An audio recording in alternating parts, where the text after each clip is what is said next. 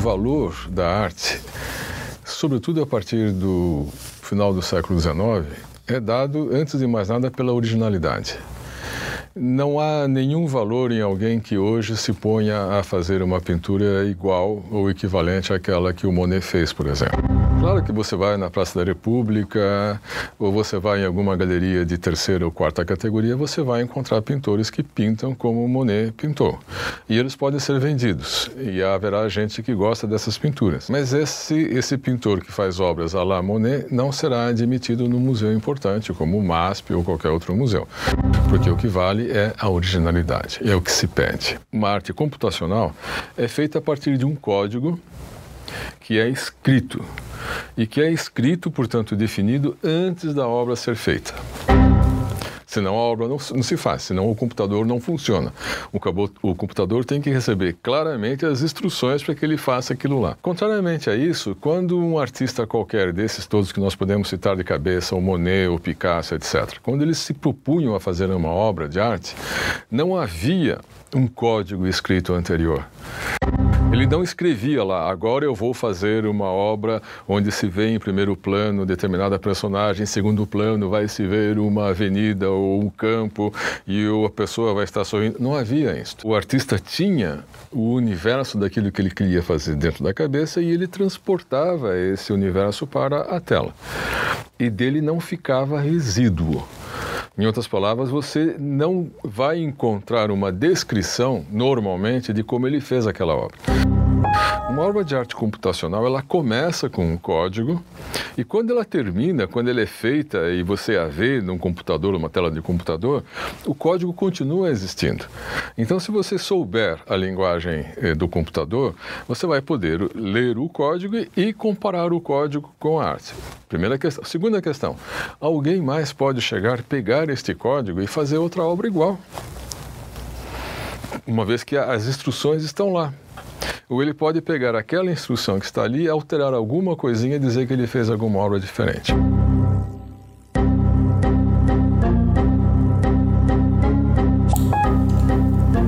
É muito difícil conversar sobre o digital em ambientes culturais ou artísticos.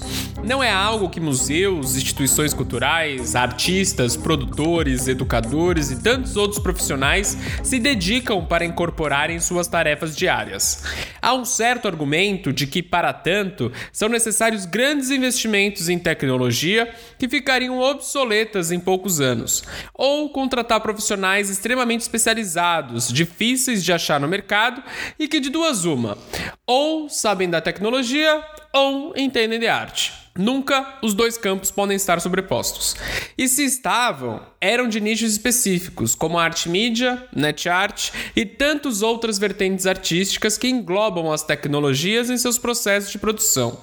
E eram nichos mesmos, que ficavam excluídos das discussões sobre o mundo da arte ou nem eram cogitadas em instituições museológicas mais tradicionais. A tecnologia, enfim, era vista como um alien que existia sobrevoando sobre a vida de todos os profissionais e instituições culturais e escolhia apenas poucos para abduzir e levar para o mundo de bits, pixels, volts e fibra ótica. Um universo paralelo, por fim, de gente com uma conexão outra que não a mundana.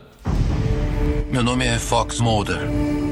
Desde minha infância me vi obcecado por um fenômeno global controverso. Minha irmã desapareceu quando eu tinha 12 anos num caso de abdução alienígena. Há uns anos, eu fui conselheiro da cadeira de arte digital do Conselho Nacional de Política Cultural do Ministério da Cultura, quando se ainda tinha o um ministério, com o objetivo de discutir o Plano Nacional de Cultura. A experiência foi um tanto quanto exemplar sobre a situação que eu acabei de descrever. Havia diversas discussões que, primeiro, diziam que a cadeira não deveria nem existir, já que não era algo representativo no setor cultural. E, segundo, que a arte digital, na verdade, deveria ser mudada para a cultura digital. Só esse segundo tópico consumiu horas e horas no grupo de conselheiros do Brasil inteiro para entender se fazíamos uma moção ou não para mudar o nome da cadeira. Para deixar clara a diferença, arte digital considera apenas o setor artístico, como museus, instituições culturais, produção artística, etc., em relação às tecnologias. E cultura digital é mais abrangente, envolvendo democratização de acesso às TICs, conectividade, inclusão digital, etc. Ou seja, são dois mundos complementares que podem estar conectados, mas apontam para caminhos completamente díspares. No fim, nós fizemos uma moção para separar os dois tópicos, desmembrando a cultura digital para uma cadeira própria. Isso faria com que os dois temas ficassem separados, dando força às discussões sobre políticas públicas para a arte digital. Eu, porém, nem consegui completar o meu pequeno mandato de dois anos, pois logo depois da nossa primeira reunião nacional veio o golpe e já sabemos o que deu. O que eu quero dizer a você e a todos é que eu tive muito gosto em ser presidente da República. Eu não almejei jamais isso. De vez em quando eh, diziam, ah, o Temer é golpista. Aliás, ouvi uma breve referência de que eu teria apoiado a ideia eh, do golpe. Né? E, diferentemente até, quero esclarecer desde já esse ponto, diferentemente disto, o fato é que quando começou essa história do impedimento da senhora ex-presidente, ah, como vice, é sempre o primeiro suspeito, o que é que eu fiz? Eu vim logo para São Paulo. Você sabe que eu passei praticamente quatro semanas aqui em São Paulo e só voltei três dias antes, ou quatro dias antes, eh, da Câmara dos Deputados eh, votar hum? essa matéria, porque senão também ficaria mal eh, para mim. Tudo isso para explicar que antigamente, na era pré-Covid, discutir sobre arte e tecnologia exigia um esforço hercúleo para ser levado a sério e considerado no setor artístico e cultural. Muitos de nós que trabalhamos com a temática tentamos por anos normatizar o processo, explicando que com a revolução que a internet trouxe, era apenas questão de tempo para que as instituições museológicas se vissem obrigadas a considerar as tecnologias dentro do seu departamento artístico e não de TI. Para exemplificar que isso é mesmo uma realidade, o Comitê Gestor da Internet no Brasil, o CGI.br, fez o estudo TIC Cultura, pesquisa sobre o uso das tecnologias de informação e comunicação nos equipamentos culturais brasileiros. Reparem que o foco do CGI são as TICs, ou seja, um tema mais para a cultura digital do que para a arte digital, mas que mostra e muito como os museus e instituições museológicas trabalham com as tecnologias dentro de suas estruturas. Há diversos dados nessa pesquisa que comprovam e muito o descaso com as tecnologias neste setor, mas um que deixa isso muito claro é que todas as instituições entrevistadas, nenhuma possuía alguma atividade de formação de público somente à distância. 0%. Nenhum museu tinha um plano de formação que apenas usava uma das facilidades da internet, que é atingir um público muito mais amplo do que o atingido pela sua sede física. Para não ser injusto, 5% dos museus entrevistados disseram que fazem tanto atividades educativas à distância quanto físicas nos museus. Mas esse número chega a ser irrisório se considerarmos como esses serviços à distância são feitos e por quem, que é uma pergunta muito importante e eu vou voltar a isso em breve. E aí pessoal da internet, tudo bem com vocês? Bom, hoje eu vou trazer um conteúdo diferente que eu acho que você ainda não teve contato em nenhum lugar dessa vasta web. Eu vou falar um pouquinho para vocês sobre museologia. Bom, mas Vamos entender um pouquinho melhor como começa essa história. Eu estou fazendo uma matéria lá na ECA, a Escola de Comunicação e Artes lá da USP, chamada Introdução à Museologia. E eu pensei, bom, por que, que eu vou deixar a matéria lá na sala de aula? Por que, que eu não trago aqui para vocês, os inscritos, aprenderem um pouquinho sobre museologia também? Ok. Nenhum museu é obrigado a dar aulas online ou fazer formações via Skype. Na época não existia Zoom. Mas é importante também entender quantas dessas instituições possuem suporte para as tecnologias de alguma equipe especializada. Esse, porém, é um dado um tanto quanto controverso. Há sim instituições que possuem departamentos para dar suporte às tecnologias, são 14% do total dos entrevistados.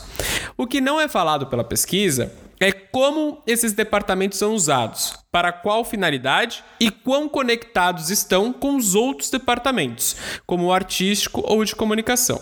Eu já vi museus grandes brasileiros com departamento de tecnologia, mas que servem apenas como help desk para assuntos técnicos. Geralmente, esses departamentos não estão inseridos nas discussões artísticas ou mesmo educativas e servem apenas para dar suporte técnico. Isso é refletido, por exemplo, na quantidade de museus que usam os seus sites para dar uma experiência virtual de seus espaços para seus usuários. Apenas cerca de 10% das instituições entrevistadas possuem algum tipo de visita virtual às galerias ou instalações de seus locais. Muitas vezes feitas por empresas terceiras que vendem esse serviço por preços exorbitantes, considerando, claro, o valor do serviço e o valor de um equipamento para capturar e processar as imagens 360 graus. E que não discutem com o departamento artístico como esse conteúdo deve ser disponibilizado. Ou melhor, customizado, conforme as necessidades da instituição, já que é um serviço de uma empresa terceira. O que se vê são experiências formatadas, pouco dinâmicas e que pouco se comunicam com os usuários. Bem, Joyce Pascovitch, Glamurama. Eu tô aqui na Pace Gallery, uma galeria de Londres. E eu tô adorando o trabalho de uma mulher orgânica, uma americana. Qual é o nome dela mesmo? Tara Donovan. Tara Donovan. Tara Donovan, que ela faz um trabalho surreal, orgânico, de plástico. E plástico virou arte também. Então tudo é arte, entendeu? Plástico, cerâmica, loucura, surreal. A culpa disso geralmente cai sobre o investimento. Instituições museológicas acreditam e continuam acreditando e proliferando esse discurso, não adianta. Que qualquer atividade que envolva a tecnologia é mais um investimento que não foi contemplado no orçamento do ano. A tecnologia, no fim, acaba sendo considerada mais como um fardo econômico, algo que exige despesa e que em breve será necessário renovar, do que uma estratégia artística e de um alcance de público. Isso é mostrado pelo número de museus que não digitalizam seus acervos. Para 48% deles, o grande problema é a falta de investimento, enquanto 24% considera a falta de uma equipe dedicada como principal empecilho. Claro, equipamento e contratação de fotógrafo de qualidade realmente é um serviço caro, mas ele é único, ou seja, quando bem feito, não é um investimento constante. Não basta, embora essa tenha que ser a premissa, universalizar o acesso à conexão. Essa, sem dúvida, vai ser uma revolução. O Plano Nacional de Banda Larga, tendo na sua base a conexão é importantíssima, mas é preciso é, colocar os conteúdos na rede. A gente tem uma série de museus, bibliotecas, é, acervos da Cinemateca Brasileira que precisam ter o upload, subir na rede, ser disponibilizados em alta definição para o acesso, para os remix, para o consumo criativo, ou seja, para formas de interação que são novas. E o cinema brasileiro só é acessado por quem acessa a universidade no Brasil. Boa parte da população não conhece o cinema brasileiro, está estocado na Cinemateca Brasileira, não tem um potencial imenso de digitalizar esse acervo. Então é fundamental investir. Não à toa, a grande maioria dos museus conta com editais ou patrocínios para fazer a digitalização de seus acervos. O pulo do gato aqui é que o principal argumento das instituições para ganhar esse investimento é que isso ajudaria a divulgar o acervo a um vasto público que não poderia visitar a instituição ou ver as obras que estão fechadas na reserva técnica. O problema é que apenas 15% dos museus disponibiliza seus catálogos online. Ou seja, grande parte dos museus usa a digitalização de suas obras apenas para fins de inventário ou catalogação interna, e não para divulgá-las para um grande público. E mesmo os museus que o fazem, quando disponibilizam seus catálogos online, fazem com imagens geralmente em baixa resolução. O medo de alguém copiá-la é tão grande que vale a pena dar o trabalho para o visitante ir buscá-la no Google e achar outros arquivos melhores, seguida de informações do próprio inventário, como medida, técnica, coleção, etc. Agora, qual público usufruiria de tais informações seguida de uma imagem em baixa resolução? Para que, e mais importante, para quem serve esse tipo de divulgação de seus catálogos? Somente para um pesquisador super específico de determinado momento da história da arte que pode achar extremamente importante as informações de inventário.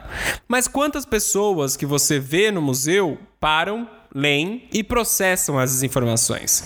Essas informações não foram feitas para serem decodificadas por um grande público, mas sim por um público diminuto, que entende os padrões e o que eles significam. Ora, se a digitalização das obras era justamente para democratizar seu acervo, por que escolher essas informações para acompanhá-la? Por que não produzir um conteúdo específico para a internet para interpretar e explicar essa obra? Quando muito se vê, há breves descritivos que tentam explicar a obra e seu contexto, mas novamente, são informações para pesquisadores, não para o grande público. Eu estou vendo uma exposição de obras de arte fenomenal aqui, perdida nos labirintos. Ah, olha que chique essa aqui, não aguentou e dormiu no ponto. Eliette do céu exagerou no blush. Essa moça também aqui. Exagerou. Tá? Parece que tá pegando com nojinho no ganso aqui. Menino de Deus, você tá... aparentemente era uma coisa da época mesmo. O todo o pessoal gostava de dizer, olá. Ai, pra mim já deu. Chega, pra mim já deu. Aqui, eu já saí de muitas festas assim, ó. Como Sheila. Esse buraco de explorar a linguagem tecnológica em ambiente museológico, no fim, é o que está sendo explorado pelas grandes corporações. São nessas plataformas que vendem um modelo pronto para uma rede de museus e com a promessa de um público maior do que o seu costumaz, que os museus consideram a possibilidade de se colocar mais informações além do que o seu próprio inventário e ainda usar imagens em alta resolução. O problema é que a discussão em modelo de como essas informações são disponibilizadas ao público ficam à mercê de interesses privados e comerciais. Quando os museus perdem o controle, ou até mesmo interesse, em criar essas significações, modelos e linguagens em seu próprio ambiente, com seus pares, abre-se um vácuo que é rapidamente preenchido por empresas privadas. Se a discussão e fruição das obras físicas ficam sob a tutela museológica, por que sua disponibilização online deve ficar sobre uma outra companhia, distante dos reais interesses públicos? Por mais que as informações disponibilizadas sejam do próprio museu, da própria pesquisa curatorial, a interface que o usuário tem a seu dispor para fruí-la é tão importante quanto o arquivo em alta resolução para mostrar os detalhes da obra. Não se engane, a interface ela não é neutra e muito menos aleatória. Ela foi pensada, estruturada, pesquisada e aprovada internamente. Ela dita modos de apreciação, comportamento e valoração de um produto tecnológico. Ela é tão importante que até os movimentos dos nossos corpos, das nossas mãos, são produtos a serem valorizados por meio de patentes. Somente a Apple patenteou diversos movimentos de mão para controlar objetos em realidade virtual. Tudo isso para dizer que a forma que se navega por obras de arte online também deve ser uma discussão que o setor museológico deveria considerar como parte de suas atividades. A Apple ganhou a batalha judicial contra a Samsung nos Estados Unidos e vai pedir a interdição de vendas de alguns produtos da marca sul-coreana. A decisão foi tomada depois do Tribunal da Califórnia ter condenado a Samsung a pagar mais de mil milhões de dólares em multas e indemnizações por violação de patentes da Apple. Em causa estão o design dos aparelhos, dos ícones do sistema operativo e a utilização dos dois dedos nos ecrãs táteis. Também esta sexta-feira, o Tribunal Distrital Central de Seul na Coreia do Sul, condenou as duas marcas por infrações à lei das patentes do país. Neste caso, o painel de três juízes decidiu que a empresa norte-americana infringiu duas patentes de tecnologia da companhia sul-coreana e por isso vai ter de pagar 17.650 dólares por cada uma das infrações. A Samsung violou uma das patentes da Apple e por isso vai ter de pagar uma multa de 22 mil dólares.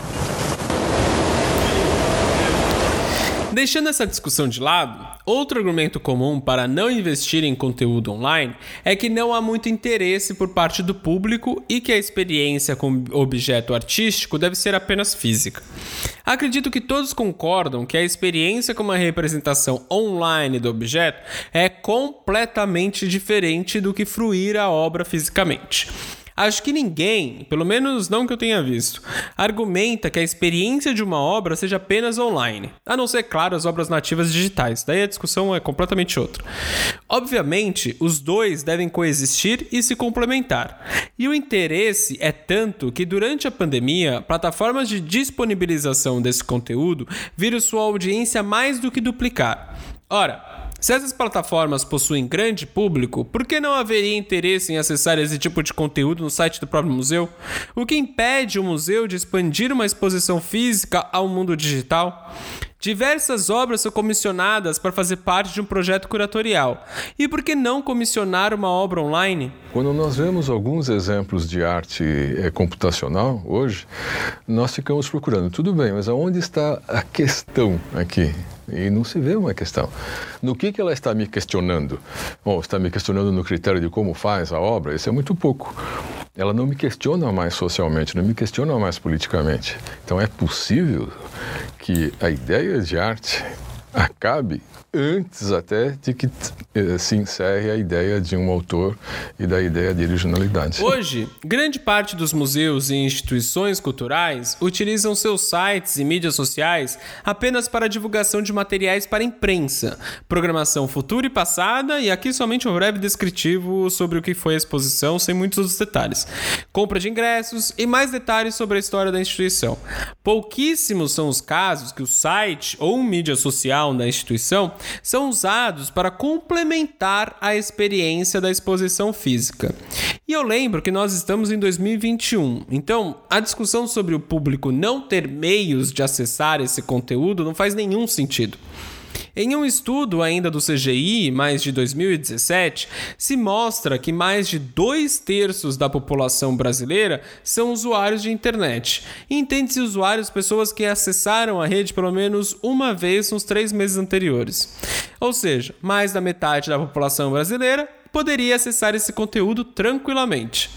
Claro que a maioria seria das classes A e B, já que neste recorte social, 97% e 95% das pessoas, respectivamente, acessam a internet diariamente.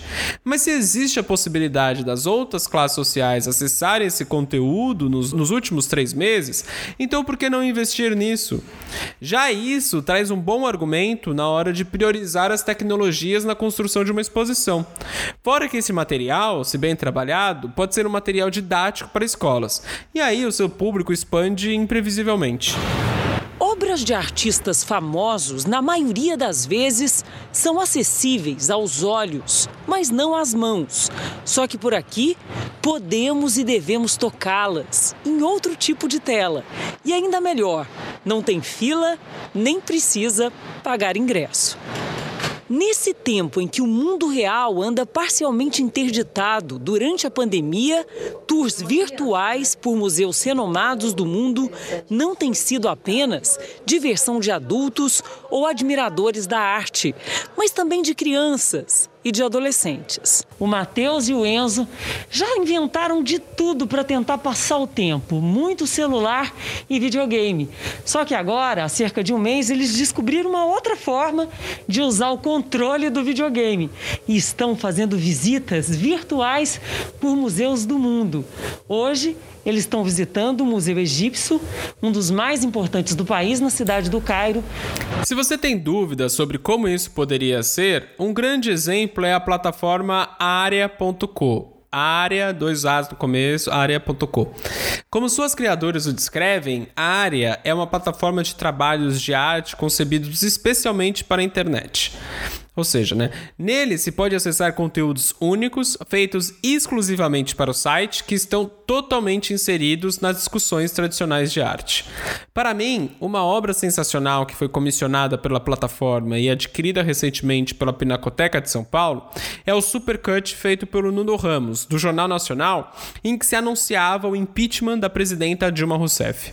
Nuno fez com que William Bonner e Renata Vasconcelos cantassem, entre aspas, Nígia, de Tom Jobim, e gravada por Chico Buarque. Dizem que Chico Buarque também escreveu a última estrofe. Entoando em um som robótico. E quando eu me apaixonei, não passou de ilusão, seu nome rasguei Fiz um samba canção das mentiras de amor que aprendi com você. Lembrando que a Globo, durante os dois mandatos de Lula e o primeiro de Dilma, recebeu mais do que 6 bilhões de reais em publicidade federal. A música Lígia foi gravada por Chico Buarque no álbum Sinal Fechado, de 1974, em que o compositor só grava músicas de outros músicos como forma de driblar a censura que o estava perseguindo. Nesta obra, Nuno faz uma relação direta da ditadura de 1964 com o processo de impeachment da presidenta Dilma. Não só isso. Ao usar Lígia, Nuno acentua esse caso de amor contraditório entre a Globo, que sempre apoiou os adversários do Partido dos Trabalhadores, e os governos de Lula e Dilma, que investiram uma quantia nunca antes vista no conglomerado de mídia. A obra é didática ao mostrar o fim do relacionamento dos dois.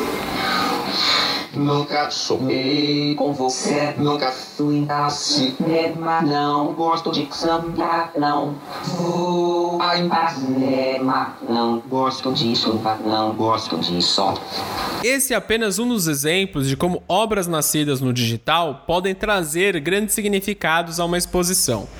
Comissionar obras similares não significa um investimento grande de capital, mas sim entender como a mídia funciona e como ela pode complementar um projeto curatorial. No fim, pode ser que a obra digital acabe sendo até mais barata do que comissionar, por exemplo, cinco helicópteros para voarem em sintonia pela Avenida Paulista, como era o projeto de uma das obras da exposição Avenida Paulista, né, do MASP, em 2017, que só não aconteceu essa obra porque o conselho da organização vetou a poucos dias da abertura da exposição, como dizia a própria descrição da não obra, né, porque a obra não existia dentro da exposição. Tudo isso para demonstrar que, às vezes, o argumento de falta de investimento nada mais é do que uma nuvem de fumaça para encobrir a real razão: preguiça de entender outros meios de produção. O espaço do museu é, hoje tem que competir com as pessoas usando celular, tendo que olhar o que está acontecendo em rede social. O que, que você acha que é o desafio dos museus no mundo de hoje? Bom, acho que são vários.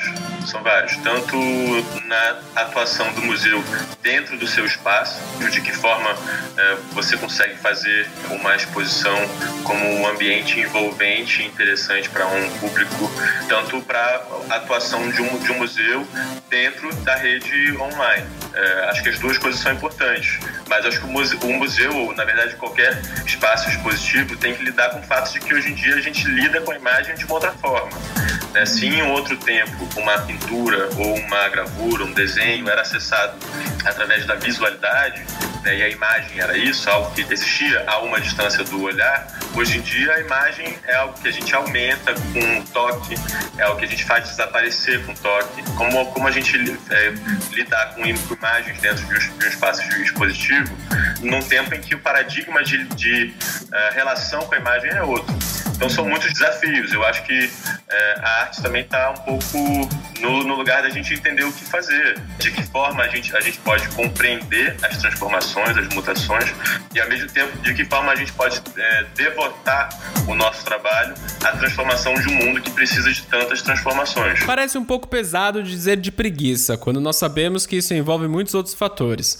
Mas no fim acaba sendo preguiça. Se os departamentos artísticos e a diretoria vissem a tecnologia como uma companheira, como algo que deve ser explorado em toda e qualquer produção do museu, e não somente quando ela é o foco, né, como as exposições de arte mídia e net art, o cenário seria completamente outro. E um cenário que inclusive sofreria menos durante a pandemia. Eu, inclusive, acho que os museus perderam uma grande oportunidade durante o lockdown de explorar novos meios de produção e de geração de receita. Muitos museus cortaram grande parte de suas equipes, principal e lamentavelmente de educadores, o que para mim não faz nenhum sentido, por considerar que sem a visitação física ao museu não há nenhuma receita que possa ser gerada. O distanciamento do digital é tão grande que os diretores não viram isso como uma possível oportunidade de utilizar os recursos que já possuem para explorar áreas que não tinham tempo para ou não queriam fazer antes. Antes de continuar, ponto importante. Eu entendo quanto a pandemia afetou não só o setor museológico, mas principalmente o setor cultural. Entendo também que foram ou são né, os trabalhos de base para eventos físicos, como montadores e produtores, que foram os mais afetados por esse lockdown e que, ao ter os museus reabertos, é sim uma grande oportunidade de eles voltarem a trabalhar e ter uma receita constante. Isso tudo eu entendo e vejo como benéfico. A minha questão aqui para vocês é pensar e problematizar como, em um momento em que não existe mais a visitação física, os museus poderiam pensar em alternativas de receita, inclusive para não precisar demitir ninguém durante tantos meses incertos. Quer dizer, podemos hoje em dia atuarmos como curador. Cada um de nós pode ser um curador.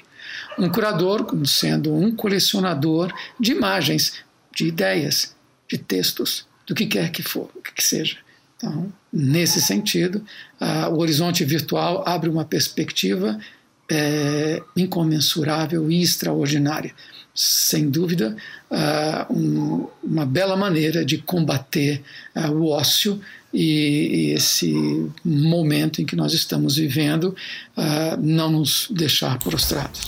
Antes de voltar para a demissão de grande parte do setor educativo dos museus, é importante também ressaltar que ele, mesmo como museu ou instituição cultural aberta, é o que mais sofre em termos de exigência, por exemplo, saber falar mais de duas línguas, de tempo de trabalho, que muitas vezes no planejamento de atividades não é feito durante o horário tradicional, e de pagamento, que nem preciso falar o quão menor é o salário dos educadores se comparado com o setor administrativo ou curatorial.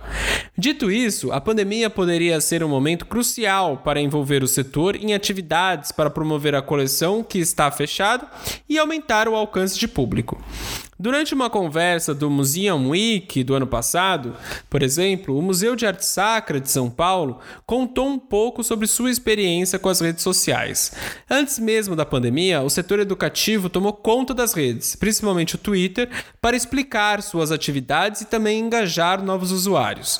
Como tantos outros museus, a equipe do Museu de Arte Sacra é muito reduzida, fazendo com que a administração dessas redes fosse impossível pelo departamento de comunicação ou por qualquer outro. O educativo, então, vendo a oportunidade, inseriu em suas atividades já definidas a atualização das redes, os educadores revezavam entre si para postar e responder os comentários, o que garantia praticamente tempo integral de conversações por meio da rede. O resultado foi fantástico. Em muito pouco tempo, o alcance de seguidores subiu drasticamente e eles, inclusive, participaram de conversas com outros museus de outros países. O perfil do, do Museu de Arte Sacra, ele é um perfil que tem 182,3 mil seguidores. É um dos, dos museus no Brasil que tem o maior número de seguidores.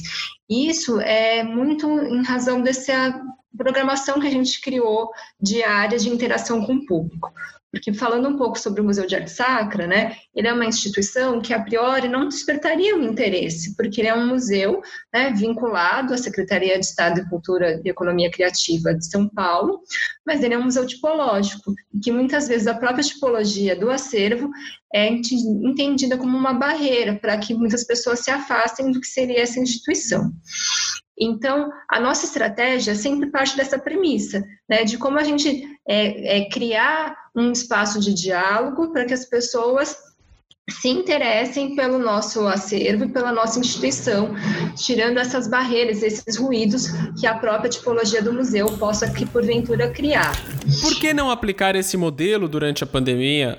Por que não usar os educadores que não precisam seguir grupos ou fazer visitas guiadas às galerias, os museus, para produzir conteúdo online engajador? Poderia-se trabalhar com as mídias sociais, mas também produzir conversas e atividades lúdicas online com as ferramentas já existentes em grande parte gratuitas. Em vez de fazer as palestras é, sem cobrar ingresso, que seriam restritas à lotação do anfiteatro, por que não cobrar dois, três reais para um curso que possa atingir mil pessoas ou ainda mais? Tudo isso produzido por uma equipe que ficaria ociosa sem ter o espaço físico aberto. Pode parecer um tanto quanto utópico ou ingênuo o que estou a dizer, mas a Serpentine Galleries de Londres encomendou um relatório sobre o futuro do ecossistema das artes em que dizia, dentre outras tantas coisas, que a arte não é mais ou apenas a peça em si, mas também um ativo cultural estratégico que não somente envolve seu aspecto físico, mas todas as suas derivações, e a digital inclusa. O que, que isso significa? Que a situação com os educadores que eu acabei de descrever vai ser, mesmo com o museu aberto à visitação, cada vez mais comum no mundo. As obras, no fim, deixarão de ter apenas uma valoração no seu aspecto físico, mas também as terão no digital. Em um paralelo meio esdrúxulo, será como hoje funciona a lojinha dos museus. Os produtos derivados de obras icônicas são os mais caros do que os das obras menos conhecidas do grande público. O mesmo aconteceria no digital. Haverá uma valoração da relação de rede que a representação digital de uma obra tem em um determinado ambiente. O relatório da Serpentine Galleries sofre de um determinismo tecnológico muito grande, em que as tecnologias mais caras e não tão acessíveis são consideradas como a salvação. Mas ele já aponta para o que uma instituição que vive da especulação da arte, ou seja, uma galeria como eles são, vai passar a investir. Se dará certo ou não é outra questão. O importante é entender que o digital já não dá mais para ser ignorado e deve ser sim pensado como fonte de renda e de atuação de todos os museus. Realizar sonho, melhorar a qualidade de vida, quitar dívida e fazer viagens, esses são só alguns dos diversos benefícios que a renda extra pode te dar. Se você está procurando ideias e não sabe o que fazer, eu quero te dizer que esse vídeo ele vai te dar uma bela de uma clareada. Eu vou trazer aqui cinco formas de você ter dinheiro com renda extra em 2021 que quase ninguém te contou. Sem cair na discussão de novas tecnologias que não são tão democráticas como realidade aumentada ou virtual, quero focar um pouco e novamente na digitalização dos acervos. Eu acredito que quando a representação de uma obra está em meios digitais, ela possui uma outra vida, uma outra rede, uma outra forma de fruição. A documentação de uma obra, quando aparece em um site, imediatamente quando se finaliza a atualização do banco de dados e a imagem está finalmente no ar, para qualquer um acessar, ela se desconecta de sua matriz original e se torna, si própria, um novo objeto, como já apontado pelo então relatório da Serpentine Galleries. Essa imagem, gerada por uma instituição que possui as credenciais para garantir a velocidade de cor e de metadados embutidos naquela imagem, ganha uma rede própria, muito similar à rede descrita pelas legendas de obras em espaços físicos com os nomes, por exemplo, do colecionador ou galeria.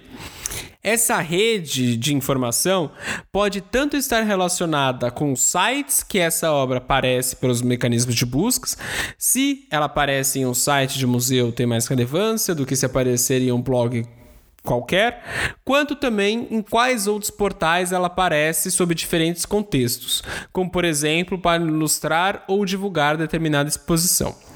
Hoje, se buscarmos por Van Gogh Starry Night em mecanismos de busca, encontraremos diversas ocorrências separadas por tipos, ou seja, vídeo, notícias, imagens, etc.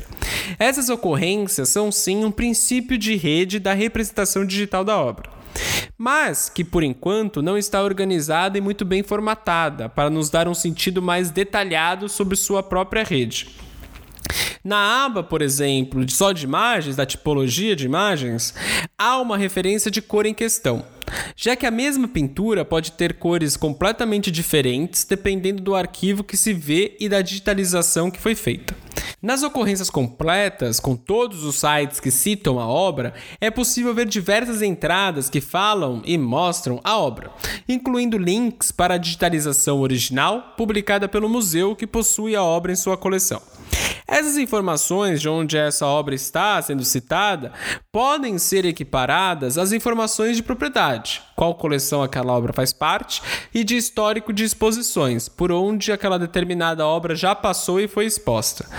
Embora as informações sejam facilmente apuradas, o que ainda falta é a criação de mecanismos para formatar esses dados para que possam ser considerados como uma fonte importante nos estudos sobre os impactos e repercussões que uma única obra de arte tem em um ambiente digital. Ou seja, os mesmos critérios de avaliação do sistema da arte. Quantas vezes está o artista citado em revistas especializadas, quem já comprou suas obras, em quais exposições participou, em quais coleções suas obras figuram, enfim, por aí adiante. É um sistema de métrica que se possa quantificar e qualificar. Conforme os projetos de digitalização dão passos mais largos e coleções inteiras estão adentrando o ambiente digital, a documentação de uma obra ganha força para romper com sua matriz original e se tornar um objeto em si, imaterial, que produz e traz significações próprias. Mas para isso, é necessário que as instituições estejam abertas a adentrar um campo incontrolável e até mesmo irrastreável sobre onde aquela nova obra chegará.